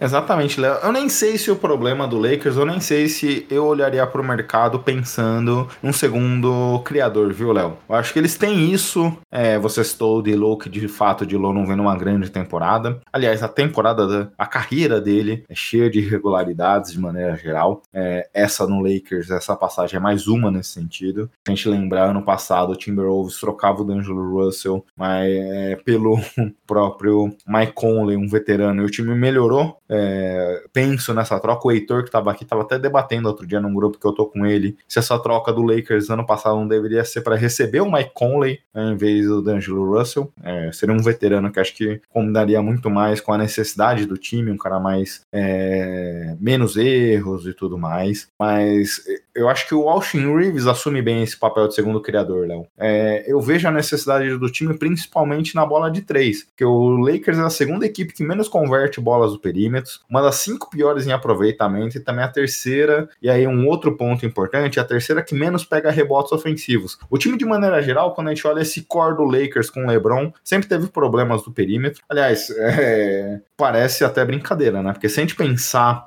no, na montagem dos times do LeBron é manual básico escrito ali você colocar jogadores que chutem. E o Lakers sempre teve muitas dificuldades para construir um core nesse sentido. Se a gente pensar no time campeão, não tinha tantos chutadores, mas Rajon Rondo e outras peças tiveram um momento muito bom naqueles playoffs e conseguiram acertar bolas mágicas é, e tiveram um aproveitamento melhor do que a média da sua carreira. Na minha leitura da época, esse é um dos pontos que levaram o Lakers a ser campeão, muito por conta daquele momento mágico dos jogadores. Outro ponto que esse Lakers sempre teve muito bem quando esteve competitivo no, com o time do LeBron James foi a questão dos rebotes ofensivos. O time nesse momento é a terceira equipe que menos pega rebotes ofensivos. Como você falou, são jogadores que passam a quadra, você tem que ter muita capacidade nesse sentido e não tem a capacidade ali de infiltrar e pegar o rebote. É, muitas das vezes o LeBron tá criando a jogada jogada tá longe do garrafão. O Anthony Davis, em alguns momentos, é, não é um jogador ali, ele até faz esse movimento, mas não é um jogador que briga tão próximo da cesta ali. Até por isso que em alguns momentos, principalmente com o Frank Vogel, a gente viu ele jogando com outro pivô do lado. E aí são pontos que sempre foram importantes para a carreira, para a construção desse time, e a gente não tem visto o Darwin Han usar a cartilha básica do que foi sucesso na carreira do LeBron e, na, e, e, nesse tempo do LeBron no Lakers. É, e a gente até brincava com aquele Kevs, né, que eles faziam bem escancarado, né? Eles pegavam um cara que sabe arremessar de três e, e joga junto com o LeBron, vão pensar no ataque e às vezes até faltava outras características, né? Mas ele sempre, acho que na carreira do LeBron sempre foi pensando muito nesses arremessadores, algo que o Lakers não conseguiu fazer, né? E isso vem sendo um time que sofre muito com isso. É difícil você conseguir hoje na NBA é, ter um bom ataque, montar um ataque minimamente razoável, arremessando tão mal de três, arremessando pouco, tendo pouco aproveitamento. Ô, Léo, nesse ponto eu fui até pesquisar. O Kyle Korver jogou até os 38 anos só para fazer isso no Cleveland. Sim, e esse time hoje não tem arremessadores confiáveis, né? É, até caras que chegaram com recentemente no, no Lakers com essa. que a gente imaginava que poderiam ser assim, né? O Malik Beasley e tudo mais, não conseguiram se adaptar nesse time. Eu acho que isso é, é grande parte do que eles, do que vem sendo esse problema do Lakers, né? De você não, não conseguir ter esses caras ao lado do, ali do LeBron para espaçar a quadra. Você tem um jogador dominante ali, mais próximo ao garrafão, você tem o LeBron James e não ter esses jogadores no perímetro, acho que é um incômodo como eu citei, a questão do elenco, da forma que ele foi montado, né? É muito difícil você conseguir, né, montar é, bons quintetos ali com... A gente viu o Devin Ham, por exemplo, entrando em quadra com LeBron, com Anthony Davis, Vanderbilt, Ken Reddish, Tauren Prince, sabe? São três jogadores ali que pouco contribuem ofensivamente, que mesmo sozinhos ali arremessando, não vão ter um aproveitamento bom. Então é muito difícil você exigir disso, é, mesmo com o LeBron jogando diversos jogos aí é, históricos, continuando mantendo o nível é, é um Lakers, um elenco ao redor bem abaixo. Né? E esse tem sido um ponto, a gente viu até semana passada, essa semana na verdade, né? Saindo reports criticando o Darvin Ham, os jogadores ali incomodados com o que o Darvin Ham tem feito. Se a gente lembrar, por exemplo, no time que chegou na final ano passado, o core com Austin Reeves, Hashimura, D'Angelo Russell, é, Vanderbilt, É, o Hashimura era reserva, mas é, LeBron e Anthony Davis, tirando o Hashimura, esse elenco não jogou junto essa temporada. E foi o elenco que levou o Lakers à final da conferência no passado. O que, que aconteceu? Tudo bem, Vanderbilt teve o começo de lesão, Austin Reeves não estava bem e tudo mais, mas foi, foi o time que te levou longe. O que, que aconteceu por esse core não voltar a jogar mais junto? Hashimura teve uma boa pós-temporada ano passado. Eu não gosto do Hashimura de maneira geral, eu não sou o maior fã do japonês, é, mas claramente ele tem tido pouco espaço de jogo essa temporada.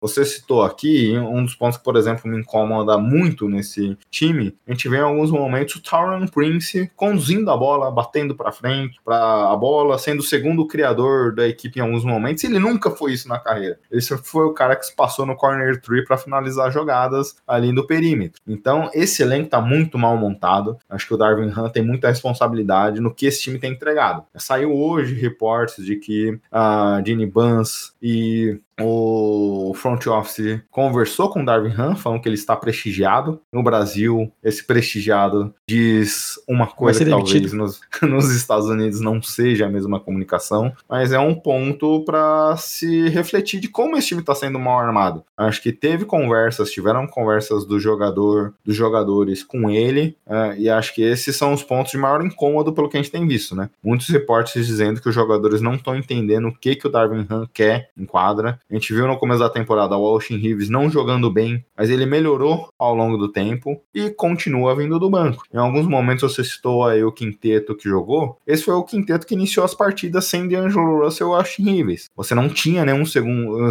criador secundário. Você não tinha nenhum cara ali necessariamente, fora o Taron Prince, que trazia chute de perímetro. É, não tenho gostado de como esse Lakers tem sido montado.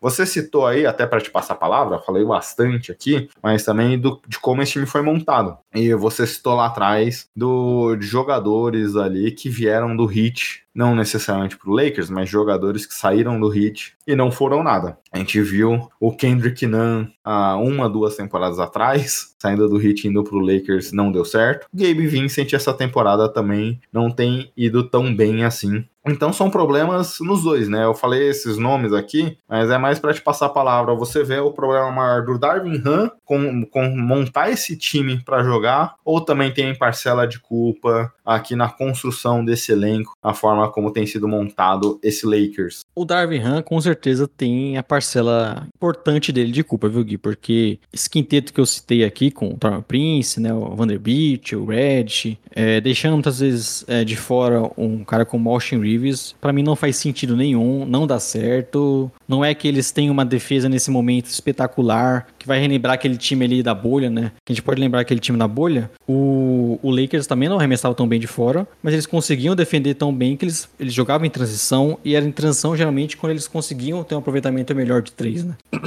então você. E a transição não era só nem, nem como rebote, né? É, não era só como roubo de bola, era rebote já liga rápido esse ataque.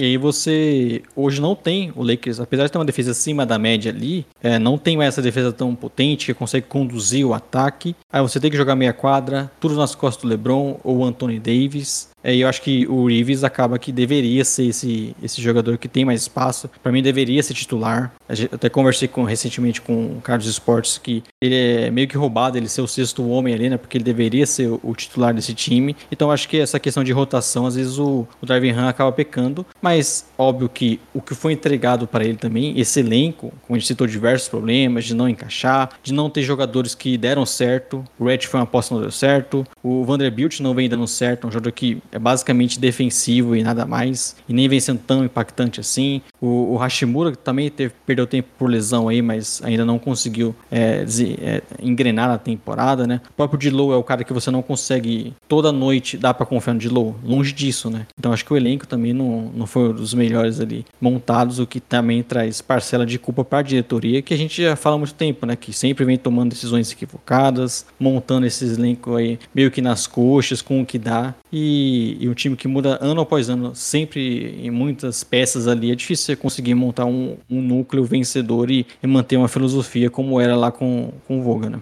É, e o time mantém ali a filosofia defensiva, né? De fato, o time tem olhado muito para esse aspecto do seu jogo, mas acho que o Darwin Hunt tem focado muito nisso. Tem montado é, lineups com foco grande na defesa e o time claramente necessita de espaçamento, porque o jogo, de maneira geral, se, se você não chama Indiana Pacers, Léo, que no jogo da final da Copa NBA deixou claramente o Lakers fazer o que queria dentro do garrafão, abrindo espaço ali para eles finalizarem as jogadas próximo da, do aro, se eu não me engano, foram mais de 80 pontos naquela partida. Hoje, os times já estão marcando o Lakers com é, um jogo muito mais de impedir as infiltrações, povoar o garrafão para fazer com que o time não consiga chegar próximo do aro, forçar eles a jogarem no perímetro. Então, se você não tiver um jeito de forçar esse jogo também, corresponder esse jogo com bolas de três, onde é tem tido esse espaçamento, com apenas o LeBron chutando muito bem aqui, chutando no alto volume, com confiança, carregando a bola chutando o perímetro, é, eu não acredito que o Lakers vai ter essa resposta. Mas diferente do Warriors, que a gente citou um monte de coisa e não conseguiu ter com clareza qual é o problema efetivo do time, aqui a gente já consegue enxergar um pouco qual o caminho, né? É, principalmente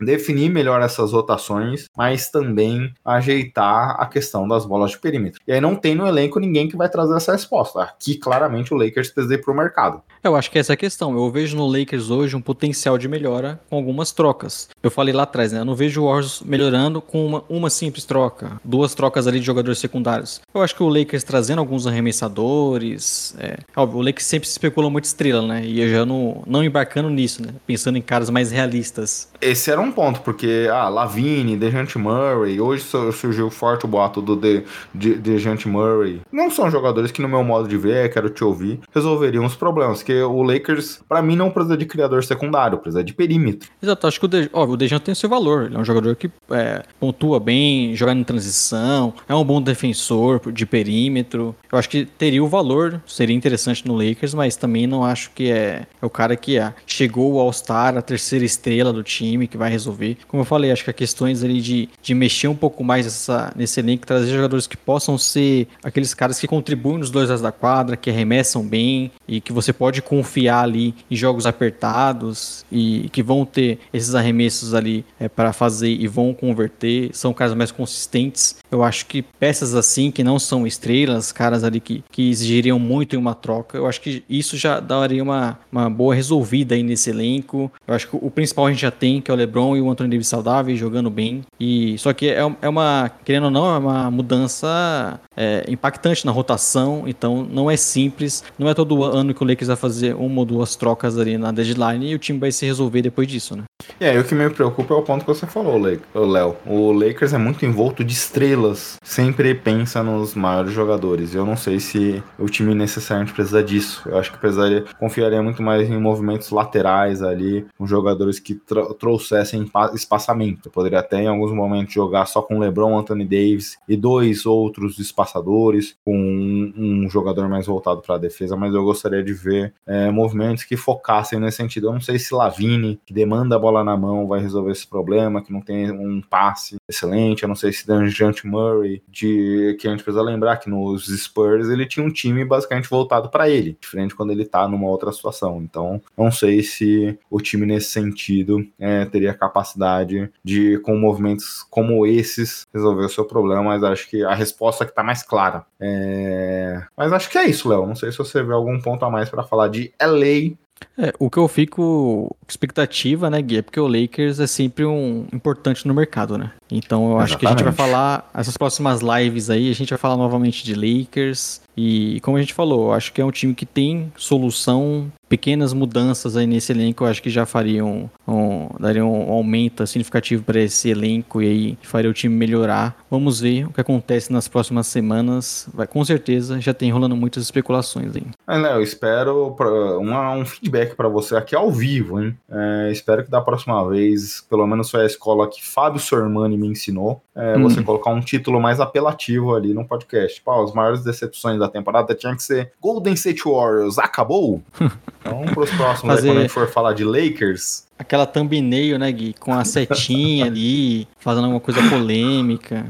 Exatamente. Tem que, que, eu, tô, eu tô aprendendo a mexer no YouTube, né, viu, viu Guilherme? Tem que aprender essas nuances aí pra, pra se dar bem na plataforma. Ou podemos, podemos seguir avançar. pro time que, inclusive, Gui, ontem, né, a gente tá aqui na live no dia 12, derrotou o Lakers, nosso querido Phoenix Suns, que teve aí recentemente a volta do Bradley Bill. E é um time que, apesar dessa, vamos dizer, melhor aí agora com o Bill, é um time que ainda está abaixo do, do projetado no início, né? É, quando a gente olha as últimas nove partidas, Léo, 9-3, então acho que é um ponto importante. É, o Suns, acho que de maneira geral, a gente ficou em muitos momentos aqui receoso para falar sobre Phoenix. Porque, Sim. ah, putz, o time não tá completo, o time teve a ausência do Bradley Bill, é quando o Bill ia voltar, é, o Devin Booker começou a perder jogos, aí o Devin Booker voltou, o Bradley Bill machucou de novo. Então, putz, falar com um time que já era um elenco curto depois das trocas pelo Duran depois pelo Bill, sem o time estar tá completo, aí chega um momento que não dá mais para deixar essa situação de lado e precisamos falar, né? Tudo bem, o Bradley Bill voltou, o Bradley Bill já vem numa frequência melhor. Quando a gente olha as últimas nove partidas, são seis vitórias e apenas três derrotas, então o time vem conseguindo jogar melhor. Principalmente, Léo, quando a gente olha o Big Three em quadra, jogando junto, é um plus-minus de mais 26. É um time que vem jogando bem, mais 26 a cada partida. É, mas de maneira geral, o time tem tá, tá, ficou muito tempo ali com o Bradley Bill com problemas, então a gente ainda não viu um alto volume de jogo desse Big Three. Se eu não me engano, eles atuaram junto. O Bradley Bill voltou de lesão aqui, é, com um pouco mais de 10 partidas, então vem jogando de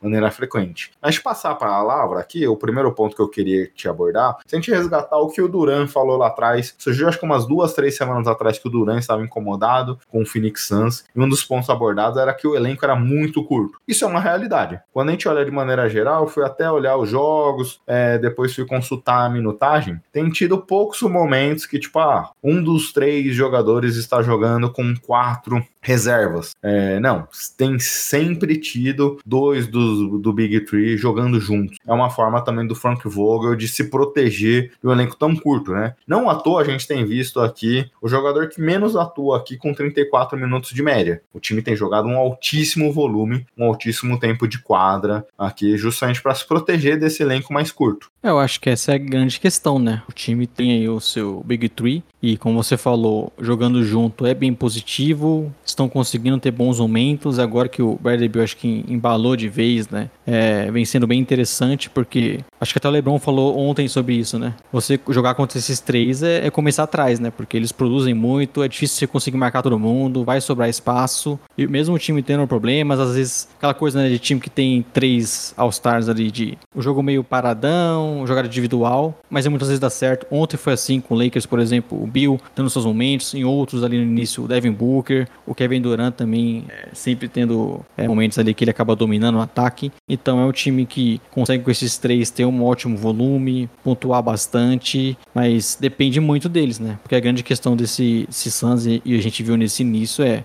não dá para confiar muito em outras peças ali. Difícil você pescar jogadores que venham do banco do, no Suns ali e produzam e sejam eficientes e mesmo que poucos minutos consigam manter o time ali. Então, você óbvio vai ter que exigir muito de Kevin Durant, de Bradley Beal, de Booker e, e não dá para confiar, né? Porque o Kevin Durant já tem mais de 33 anos, o Bill recentes lesões, então esse é o grande perigo para esse time nessa sequência, né? Exatamente, Léo. É até para pegar esse ponto que você falou, quando a gente olha a defesa hoje do Suns, é a terceira pior defesa em saldo. Ali eu tinha citado do Big Three o saldo é, por jogo. Aqui foi uma dinâmica que eu achei o saldo total. Um saldo de menos 17 pontos o banco do Phoenix Suns. Cai em relação a esse elenco curto e a dificuldade que o time tem ali de montar suas rotações é, nesse sentido. Eu tinha citado lá atrás que eu não sabia o número certo, fui consultar aqui oito partidas seguidas que o Bradley Bill vem atuando. Mas mesmo com o Bradley Bill presente, eu ainda me preocupo bastante com a dinâmica desse ataque pelo ponto que você falou aqui, Léo. Apesar de ter muito talento, mas é um time que ainda, de maneira geral, é, joga muito naquele estilo que a gente conhece dessas três peças. Se debateu isso nos playoffs do ano passado, que era um time que pouco sofria faltas atacando o aro, que é uma equipe de muito chute no mid-range. Eles continuam com esse alto volume de mid-range, é, se eu não me engano, é a segunda equipe que mais chuta de mid-range. É uma equipe que tem um baixo volume em perímetro e infiltrações. Quando a gente olha de maneira geral, as estatísticas mostram que o Suns é uma das cinco piores equipes em volume desses dois quesitos. Então tem sido um ponto aqui de do time ser muito é, fácil de ser marcado, de ser os principais movimentos do time. A gente sabe claramente o que eles vão buscar. O que eu tenho gostado aqui, que a gente tem visto um pouco mais nessas últimas partidas, que aí contradiz um pouco do que eu falei, é que o time tem passado mais a bola. Em muitos momentos a gente tem começado a ver infiltrações, o time passa para fora, tenta buscar um melhor arremesso, não tem sido um time tão estático assim em alguns momentos. Uma das jogadas que eu tenho gostado bastante, seja na questão dos screens e os pivôs faz, faz os screens e já infiltram, ou em algumas jogadas que eles estão é, no dunk spot e se movimenta para receber essa bola quando há uma dobra de marcação, quando os astros do Suns conseguem quebrar a defesa. Essas movimentações, quando o time consegue rodar melhor a bola, eu tenho visto em alguns momentos esse melhor do Suns a ser tirado. Quando o time é muito mais estático, voltado para jogadas individuais, me preocupa um pouco, porque são jogadores que, de maneira geral, buscam muito jogadas é, individuais de finalização da jogada ali de maneira a algum jogador infiltrar e finalizar é, de maneira direta. Acho que quando eles têm conseguido variar mais o seu jogo, eu tenho visto mais isso, o time tem criado um fato novo para esse ataque, eu tenho gostado. E é sempre uma questão com times que tem tantas estrelas, né? Até mesmo times recentes do Duran aí. A gente falava, né? Putz, ainda pontua muito, o ataque é histórico, mas poderiam ser um pouco mais coletivo, passar um pouco mais a bola, né? E não é o que acontece sempre. Acho que é interessante essa volta do Bradley Bill também, porque ficava muito nas costas do Devin Booker, né? A gente via às vezes ele tendo que ser esse cara que tá sempre armando o jogo, e aí cometia muitos turnovers. Não é, obviamente, a melhor situação para ele sempre, né? Ser esse cara que vai ter que ali conduzir um pick and roll e tudo mais. Então, o time carecia aí de outro cara que poderia fazer isso. Óbvio, os dois não são ali, de fato, é, armadores, né? Não chegar na NBA nesse, nesse nível, mas conseguem hoje produzir bastante nisso. Então, é um time que, pelo menos agora, tem esse cara a mais para produzir e para pontuar, né? E a grande questão aí é ver como eles vão é, é conciliar isso, conseguir dar descanso para esses caras e, e, quem sabe, achar outras peças que possam contribuir, né? Até agora na, na rotação são poucos caras ali que a gente vê que, que dá para confiar para ser os jogadores que formam esse quinteto, né? É, mas de maneira geral, aqui, para pegar a thumb ali do nosso título do podcast, Decepções da temporada, o time é o que vive a melhor fase dos três, né? Então, acho que vale um podcast mais aprofundado em relação ao Suns. Ainda o ataque me preocupa, por exemplo, que é uma das três equipes que mais chutam de dois e tem o menor volume de chutes gerais, turnovers, poucos rebotes ofensivos, muito jogo concentrado de dois, um jogo mais de meia quadra. Então, acho que existem pontos a se abordar e se criticar em relação a essa evolução do Suns. Mas acho que quando a gente olha o momento aqui, até é um tema que a gente passa mais rápido, porque os problemas com vitórias começam a ser deixados um pouquinho de lado. É, é pelo menos isso, né? O time conseguiu aí agora com o Bill é, voltar a ter uma sequência jogando juntos, se entrosar. Não só isso, né? O Bradley Bill nos primeiros jogos ele parecia bem abaixo do que a gente conhecia, do que a gente lembrava dele, né? Chegou até essa dúvida de, putz, será que o Bill ainda consegue ser aquele cara ali de 25 pontos por jogo e tudo mais? Mas é legal que o time, enfim, tá conseguindo produzir. Como eu falei, acho que a questão do elenco é, é pra ficar de olho, né? Quem sabe, é difícil imaginar o Santos fazendo alguma troca, algo nesse sentido, mas uma, uma peça ou outra que possa contribuir contribuir nesse elenco é sempre interessante, né? Porque eles têm um banco ali que é bem preocupante, né? Pouco, como eu falei, poucos caras ali que vêm do banco conseguem produzir. O próprio Nurkic, que nem é esse craque todo, né? Mas quando a gente vê, por exemplo, o Will Banks entrando no lugar dele, o time, a defesa, principalmente, piora consideravelmente, né? Então, é um elenco muito reduzido e quem sabe qualquer peça que eles acabam conseguindo, de repente, através de um boy-out, já, já é, melhora consideravelmente esse time. É o que eu comentar, acho que as grandes movimentações deles talvez venham nesse mercado aí de dispensas, porque é, todo capital de draft, todo capital ali para trocas foi entregue para trazer Duran e o nosso querido Bradley Bill. Léo, finalizamos aqui o assunto proposto para o podcast, né? É isso, como falamos aí, né? Times que a gente esperava bastante, que não estão produzindo tanto. Esse último, já com ressalvas, já temos aí uma melhora recente do Suns, mas ficar de olho porque, principalmente os dois primeiros, devem se movimentar bem nesse próximo mês aí da, da deadline. vamos ver se eles conseguem é, ter uma melhora pra gente estar tá falando bem deles aqui, de repente, no futuro, numa próxima live, né? Mas é isso e vamos ver aí o que, o que acontece na NBA nos próximos dias. Excelente, Léo. Finalizamos aqui, vamos para as dicas culturais. Antes disso, Gui, você viu ali a atriz lá, Amy Stone, dando um tchauzinho pro Grayson Allen ontem no jogo? Vi, você viu a cara do Bradley Bill quando acontece isso?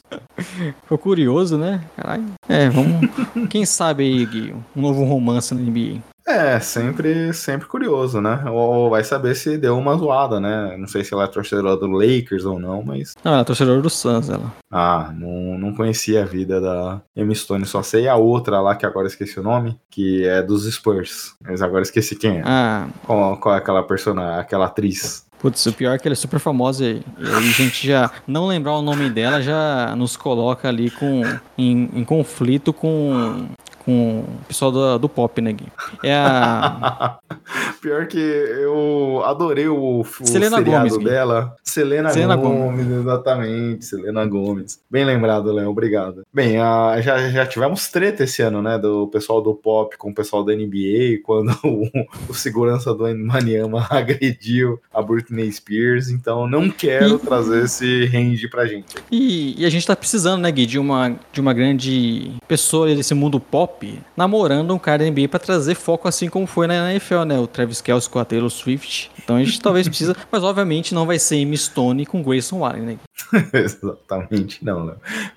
Aliás, respeitando a instituição Amy Stone aqui, ela consegue coisa melhor, né? Pô, é, pelo no, amor no de próprio, Deus. No próprio Suns, né, Gui? Pelo amor de Deus. Imagina, tenho... escolher o Grayson Allen ao invés do Devin Booker. Pô, pelo é. amor de Deus, né? O é. Bradley Kevin Bill, Durant. Bradley Bill é bonitão. Não, o Bradley Bill, acho que o Bradley Bill é mais bonitão. Não. Aí o Kevin Durant também seria chato, né? Ele é, é de repente você termina um relacionamento e ele cria um fake ali pra falar mal de você. então, é um cara aí que eu teria mais receio. Receio. É, o histórico conta, né, Léo? Gui, minha dica cultural hoje é o podcast lá do B, que você deve conhecer, Gui, do Bruno Pongas que é também lá do Cultura Pop, né? Que ele, ele começou recentemente esse podcast, teve a primeira edição, e o lado é como o, o lado B, é como o nome já diz, né? Ele quer trazer histórias ali da NBA que às vezes não ficam tão marcadas, né? E no primeiro episódio, inclusive, ele trouxe a história gay, que era sobre a ida do Tim Duncan pro Magic, né? A história famosa que quase aconteceu realmente. E ele fala como que o Doc Rivers pode ter estragado tudo ali com simples, com uma simples resposta. E o jeito que ele vai narrando ali é bem legal. Acho que vale a recomendação. Vale a recomendação de novo também pro pessoal do Cultura Pop, que você já recomendou aqui no nosso podcast, que também é sempre um trabalho muito bom. Tava ouvindo essa semana justamente o Cultura Pop. E o pessoal lá tá bem azedo em relação a é, Eles comentaram mas... sobre o, o Dejante Murray de volta, né? Eles falaram sobre isso essa semana. É, tava ouvindo também.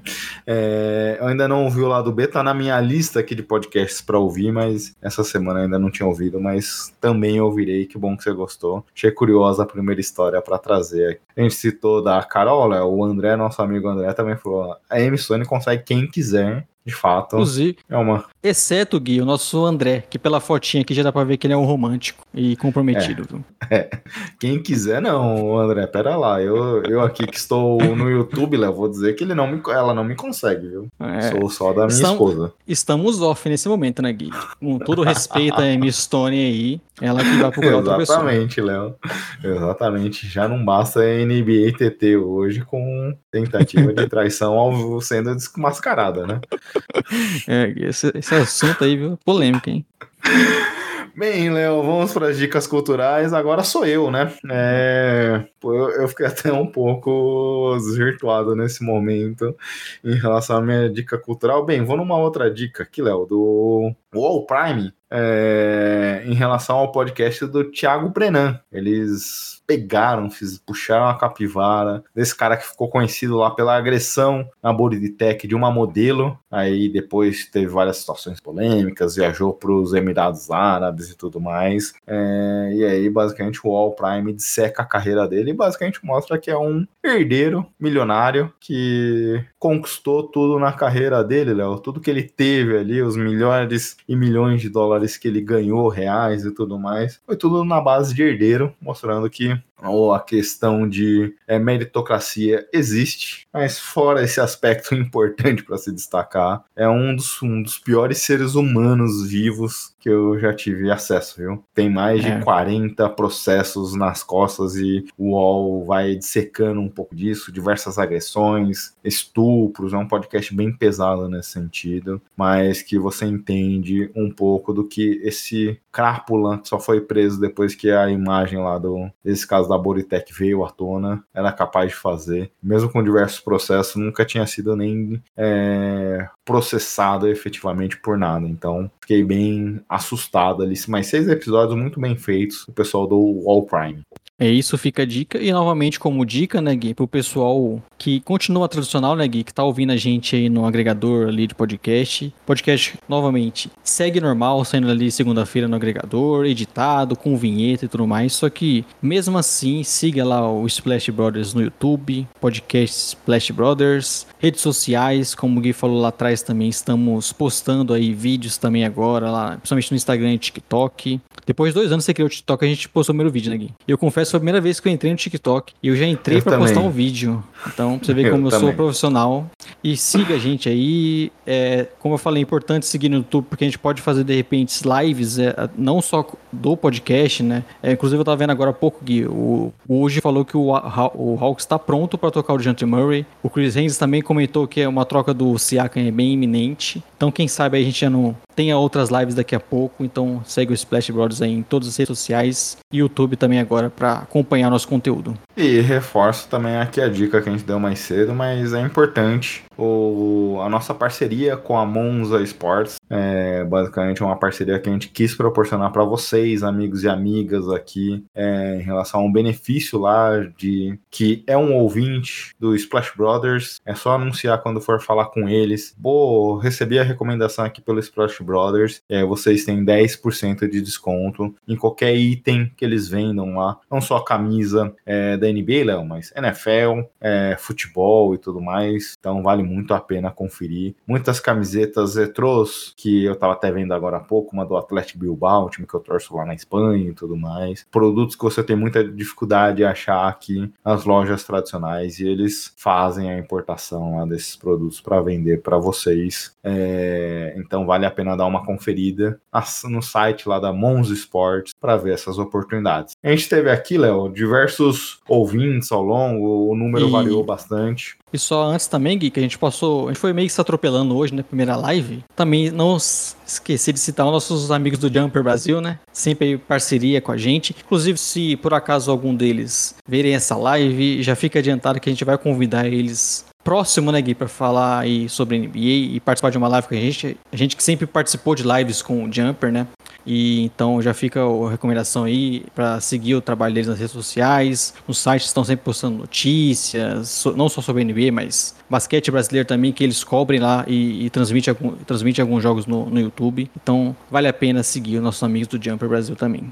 Exatamente, Léo. E aí, para fechar, acho que vale também a dica mais uma vez, é que a gente sempre recomenda o trabalho do cara dos esportes. Playoffs da NFL aí na tela, playoffs da NFL começando esse fim de semana. Para quem tá na live, para quem já passou da live e tá no podcast, já terá provavelmente dois podcasts divulgados aí no seu feed do Gabriel Martins falando do que aconteceu nesses playoffs. Então vale sem, sempre conferir. Ele que. Você, emo...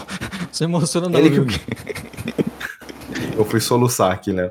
Ele que prometeu pra gente que semana que vem estará aqui conosco, né? É, prometeu, vamos ver se ele cumpre agora, viu? É, nosso amigo Ricardo Esportes, que a gente queria que ele participasse aí dessa primeira edição da nossa live, porque ele também ajudou muito a gente recentemente nessa questão de vídeos, né? Ele que já é um grande. É, ele é o TikToker, é um influenciador geral, né, Gui? Um cara aí que já chega em milhões de pessoas e nos, nos ajudando. Esperamos aí que semana que vem esteja conosco. E aí, Léo, para fechar, pô, fiquei super feliz com a interação que a gente teve aqui é, com os nossos amigos e amigas, bastante gente mandando mensagens no chat. Tivemos um alto volume de curtidas aqui na live. Então, duas horas aqui que todo momento tinha alguém falando conosco. Super bacana aqui a interação de vocês conosco. Era esse o motivo também que a gente queria estar aqui gravando conteúdo ao vivo, né? A interação do YouTube é muito mais dinâmica em relação ao podcast. Então, super prazerzaço estar com vocês nessa tarde, Léo, de sexta-feira, pré-balada aqui pros solteiros, pra gente é cineminha aqui em casa com a esposa e tudo mais, mas tem para todos os gostos. Para quem tiver no podcast, também um podcast editado aqui com as vinhetas e tudo mais, renderizado no áudio. Então, tem para todo gosto a partir de agora, Léo. TikTok, Instagram, Twitter, YouTube, podcast, super bacana aqui todo, toda a interação com vocês. E vamos lá, Léo. É isso. Agradecer ao pessoal que acompanha a live, o pessoal que continua acompanhando nos agregadores e ajude o Splashboard a chegar em mais pessoas aí. E estaremos de volta, né, Gui? Importante ressaltar, essa semana foi na sexta-feira, mas a tendência aí é que a gente, geralmente numa quinta noite, né, faça lives e estaremos sempre avisando aí nas redes sociais, também nos podcasts. Então, segue a gente lá e, e dá essa moral. Exatamente, um abraço, pessoal, e tchau, tchau. Grande abraço, tchau, tchau.